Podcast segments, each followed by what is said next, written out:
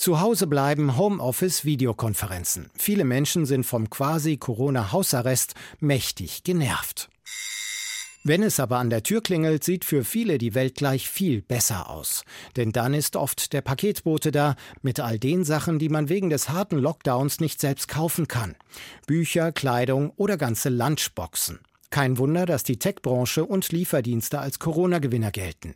Michael Bissinger von der DZ Bank analysiert, Viele dieser Unternehmen profitieren generell zum Trend hin zu mehr Technologie. Diesen hat Corona zusätzlich beschleunigt. Der direkte Kontakt zum Kunden, die volle Handlungsfähigkeit auch während der Krise wurden in der Geschäftsentwicklung und von der Börse belohnt. Doch was passiert mit den Corona-Profiteuren, wenn die Pandemie vorbei ist? Da gehen die Meinungen vieler Börsenexperten auseinander. DZ-Analyst Bissinger sieht eine Rotationsbewegung heraufziehen. Statt der Tech-Branche könnten demnächst andere Sektoren wie die Automobilbranche oder Versicherer wieder attraktiver für Anleger werden. Von der Tendenz ist schon davon auszugehen, dass viele Verlierer aus 2020 zu den Gewinnern 2021 zählen könnten und umgekehrt. Das habe mit den Wachstumsraten zu tun, erklärt Bissinger. Wachse ein Unternehmen nicht mehr so schnell wie zuvor, würden sich Anleger anderen Aktien zuwenden.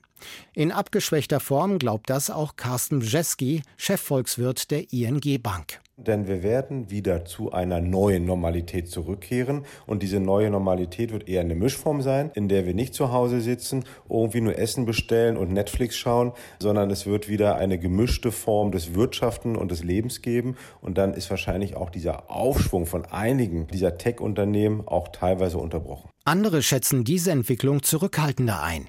Hendrik Leber von der Kapitalverwaltungsgesellschaft Akatis glaubt zwar auch nicht, dass früher erfolgreiche Papiere flächendeckend schnell zur alter Stärke zurückfinden werden.